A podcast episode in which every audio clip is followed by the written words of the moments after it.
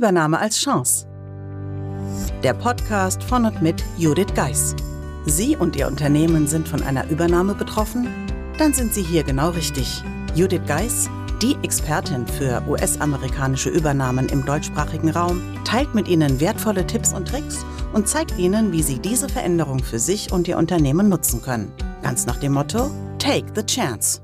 Haben wir schon so viel von dir erzählt, aber ich habe immer noch ein, zwei Fragen, wenn, wenn du möchtest. Ja, klar, gerne. Okay, super. Du hast ja, und leider konnte ich mir das nicht angucken, denn ähm, du bist ja doch ein bisschen zu weit weg, um einfach mal für so eine Fuck-Up-Night zu kommen also ich sag mal, Fuck Up Night, TED Talk, das sind ja alles so Sachen, die viele, die in unserem Bereich sich so ja, etablieren, irgendwo auf dem Zettel haben, ne? so als Zukunftsraum und so weiter. Ein TED Talk hast du ja noch nicht gehabt, aber eben auf der Fuck Up Night warst du.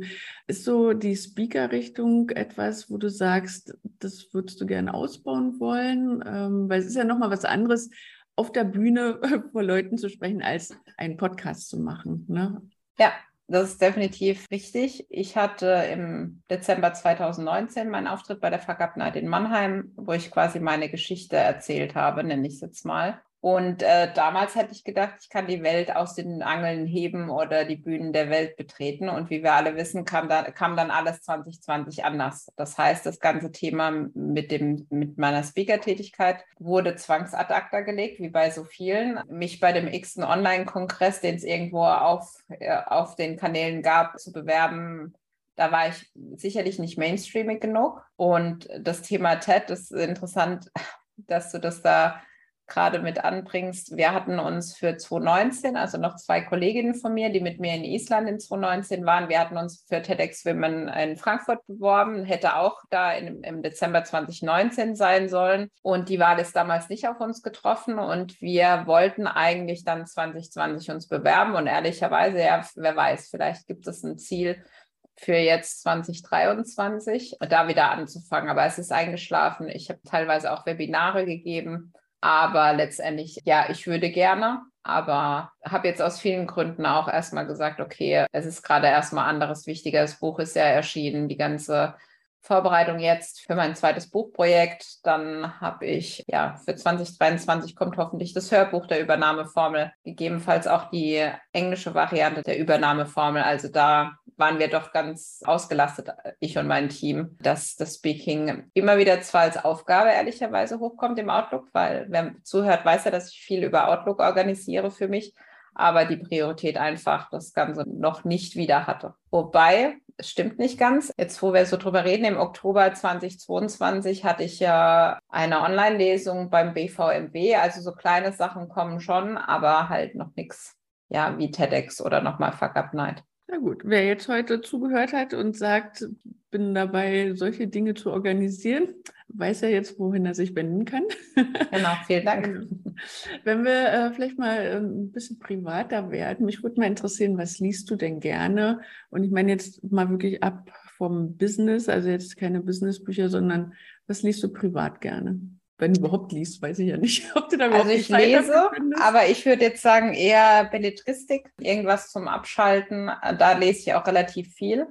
Muss ich ganz ehrlich sagen. So Während der Anteil meiner Fachbücher, die sich hier sammeln, einfach weil ich mittlerweile viele Autoren kenne, ist so, dass es äh, der Stapel eher zunimmt. Normalerweise kaufe ich immer ein Buch und lese es sofort. Das ist momentan nicht der Fall, aber wie gesagt, viel Belletristik oder ja, was ich zum Beispiel gar nicht mache oder nicht gerne mache, ist Zeitschriften lesen. Genauso wie täglich die Zeitung. Das ist beides was, was. Interessant, ja. das mache ich auch nicht. Ja, also ich habe das immer nicht verstanden mit den Abos. Ich habe dann immer wieder irgendwelche probiert und dann stapeln sich die Zeitschriften und die Zeitungen. Und da habe ich gedacht, wunderbar, gleich mal die Umwelt belastet. Aber ja, es ist einfach nicht die Art und Weise, wie ich Informationen konsumiere. Vielleicht liegt es daran, weil schlicht und ergreifend in meiner Jugend kein Geld für Zeitschriften Bravo und Popcorn und wie sie alle heißen da war. Aber ich nehme viel wahr, ich versuche viel mitzubekommen, aber ja, es ist nicht so klassisch, wie man das noch kennt, vielleicht bei den Großeltern und bei den Eltern, die dann klassisch die Zeitung rausholen. Ja. Wenn du Belletristik sagst, hast du da irgendwie so ein, ein paar Lieblingsautoren? Weil ich sag mal, es kann ja wieder alles sein. Ne? Der eine liest gerne so Mittelalter-Dinge, äh, die da so spielen. jemand anders vielleicht mehr die, die so um Frauen und ein bisschen, sagen wir mal, das Leben auf die Schippe nehmen, spielen. Also so, dass man noch ein bisschen mehr eine Idee bekommt. Vielleicht hast du das. Ja, ich glaube, es ist eine bunte Mischung, wenn du das jetzt gerade sagst. Also ich reise gerne in die Zeit zurück. Beispielsweise lese ich gerne Edin Kasta, die immer, ja, ich sage jetzt mal, verschiedene Familien und ihr, ihren Weg aufzeigt. Die andere Sache ist einfach so klassisch so Freundinnen und was sie so erleben. Andere würden sagen, so Richtung Sex in the City, was einem so begegnet, bis man den ersten Mann gefunden hat oder den Mann für sich und was da auf dem Weg so passiert. Also ich sage jetzt mal eher so Themen, wo man sich selbst nicht so ernst nimmt oder andersrum gesagt, in meiner rosaroten Welt, in dem fast klar ist, dass es ein Happy End gibt. Ja, aber will man denn überhaupt was lesen, wo es kein Happy End gibt? Ne? Das ist die also ich nicht. Frage. genau. genau. Also bei mir ist es schon so, dass ich das schon als Zuflucht nehme, dass, dass da mehr oder weniger die Garantie ist, dass alles gut ausgeht und letztendlich dann auch einen auftanken lässt. Also ich bin dann immer total, ja, wie soll ich denn sagen, versunken. Früher klassisch wirklich Bücher, mittlerweile dann eher mit dem Kindle. Auch da habe ich einen Moment gebraucht, so ähnlich wie beim Podcast, bis ich da so richtig eingestiegen bin. Aber letztendlich jeder, der schon in den Urlaub gefahren ist und das fünfte Buch versucht hatte, den Koffer zu zwängen, weiß durch, äh, durchaus, warum der Kindle oder andere E-Book-Reader natürlich, warum die die bessere Alternative sind. Hm. Obwohl ich sagen muss, ich bevorzuge immer noch ein Buch in der Hand, auch wenn die manchmal schwer und unhandlich sind. Aber genau wie du wahrscheinlich, ich sitze auch viel am PC, am Bildschirm und dann möchte ich beim Lesen nicht nochmal eine Art von Bildschirm vom Kopf haben sozusagen. Also einfach auch um die Augen ein bisschen zu entspannen. Ja. ja. Das verstehe ich voll und ganz. Also nichts über ein richtiges Buch. Ich habe ja eine Zeit lang auch Bücher aus meinem Netzwerk geteilt, die mir dann auch teilweise zugesendet wurden oder wo ich Testleser oder ähnliches war. Und ich muss sagen, das ist natürlich nochmal was ganz anderes. Aber auch da sind wir wieder beim Punkt, das sind meistens dann wieder die, die Fachbücher. Genau. Ich liebe auch illustrierte Ausgaben, die gibt es ja nicht äh, so häufig, aber ich sage mal zum Beispiel von Dan Braun, Da Vinci Code und solche Sachen, die sind natürlich noch unhandlicher zu lesen, aber die sind natürlich richtig schön, wenn man ähm, dann eben noch ein paar Bilder sieht von Rom und so weiter. Ne? Also das ist natürlich auch mal toll. Ja, liebe Judith, ich glaube, jetzt habe ich erstmal ganz viele Fragen gestellt, die ich hoffe, die in deinem Podcast auch noch nicht so häufig thematisiert worden sind, sodass wir deinen Zuhörern ja nochmal vielleicht eine andere Seite von dir zeigen konnten. Vielleicht einfach noch zum Abschluss, was sind denn so noch deine Visionen und Pläne fürs nächste Jahr und worauf können sich deine Hörer und deine Kunden freuen? Oder was magst du da vielleicht schon preisgeben? Man will ja auch nicht alles gleich schon sagen. Genau, das stimmt. Also in 2023, wie ja vorhin schon angedeutet, wird es das Hörbuch der Übernahmeformel geben als großes neues Projekt. Und was ich jetzt in 2023 auch intensivieren möchte, ist das ganze Thema rund um den Monatsabschlusscheck. Wir haben das ja letztes Jahr gestartet und es geht einfach darum, noch mehr ja, Mitarbeitern in der Buchhaltung zu helfen, nicht 24-7 zu arbeiten für den Abschluss. Und auch da wieder im Gedanken, dass man ja da Menschenleben verändern will, weil ich kenne es noch von mir früher und es war irgendwie ätzend, wenn man wieder, wenn die ganze Firma zu Hause war und man selbst erstellt den Abschluss. Aber wem sage ich das, Doris? Das kennst du auch. Oh ja, ich habe viele ähm, Silvesterabende schon in meinem Leben im Büro verbracht. ja, Gott sei Dank habe ich mich selbstständig gemacht und daraufhin zumindest Silvester und Weihnachten ist ausgeklammert gewesen. Na, da ähm, muss ich ähm, sagen, war ich als Angestellte eher von ausgenommen und habe das als Selbstständige die ersten Jahre leider gemacht.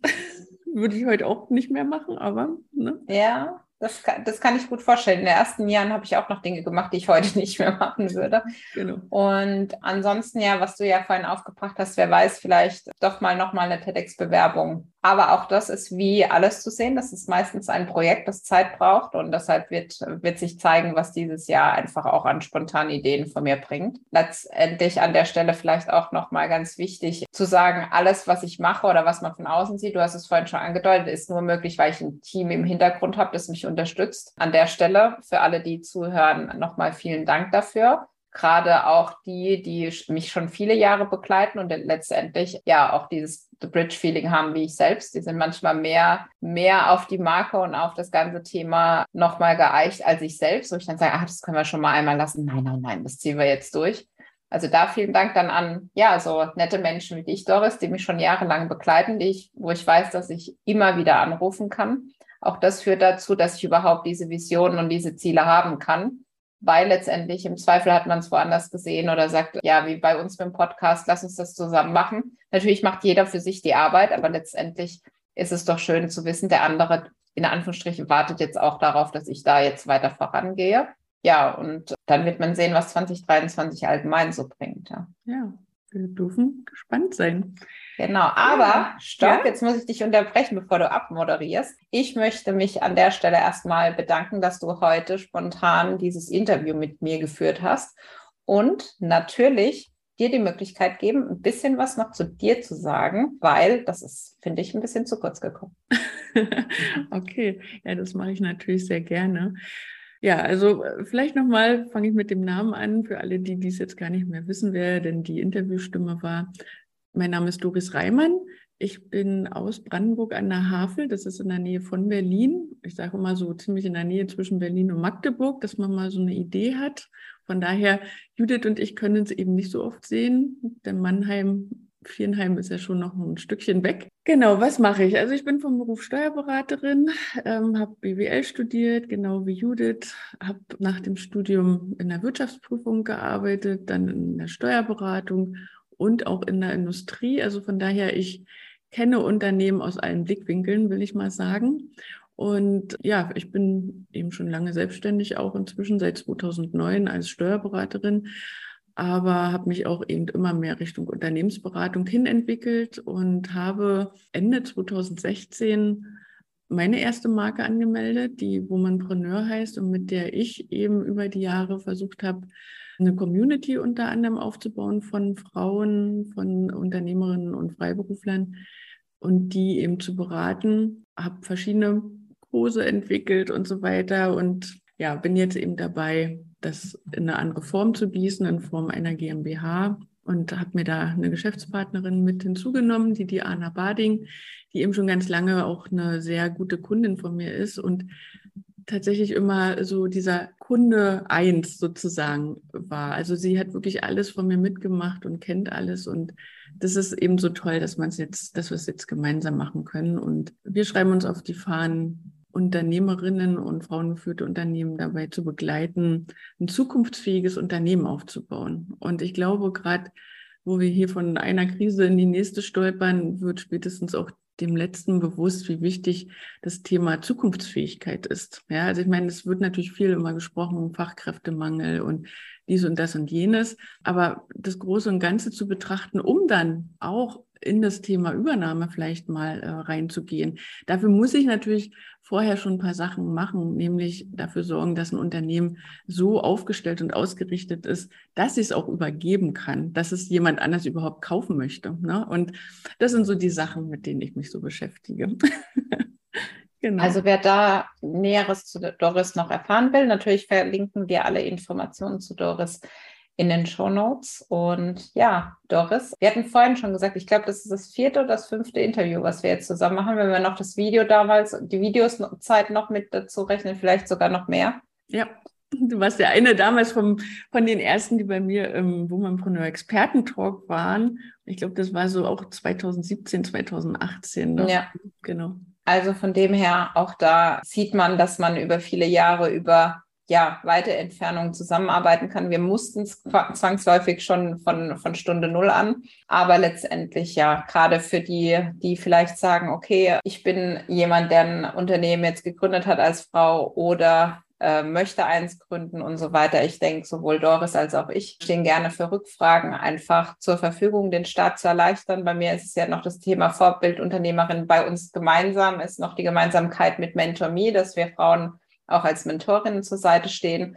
Also da ermuntern wir auf unterschiedlichem Wege, dass Frauen auch gründen sollen und vor allem, du hast es schon leicht anklingen lassen, das Thema, dass Frauen richtig gründen im Sinne von, dass es Unternehmen sind, die zukunftsfähig sind und nicht, ja, ich will es nicht verunglimpfen, aber das, wenn Frauen gründen, es nicht ein Hobby sein sollte, sondern wirklich äh, zukunftsfähige Unternehmen. Genau. Das ist ein gutes Schlusswort. Finde ich auch. In dem Sinne, liebe Hörerinnen und Hörer. Ich hoffe, Ihnen hat ja das Interviewformat heute gefallen und natürlich, dass Sie bald wieder einschalten. Und an dich, Doris, nochmal ganz lieben Dank. Sehr gern, Judith. Buchen Sie jetzt ein Mentoring mit Judith Geis. Egal ob als Mitarbeiter, Führungskraft oder Team. In einem individuell auf Sie zugeschnittenen Mentoring erhalten Sie wertvolle Tipps und Hinweise, wie Sie sicher durch die Zeiten der Veränderung kommen. Schauen Sie vorbei auf thebridge-online.com/mentoring. Den Link finden Sie auch in den Show Notes.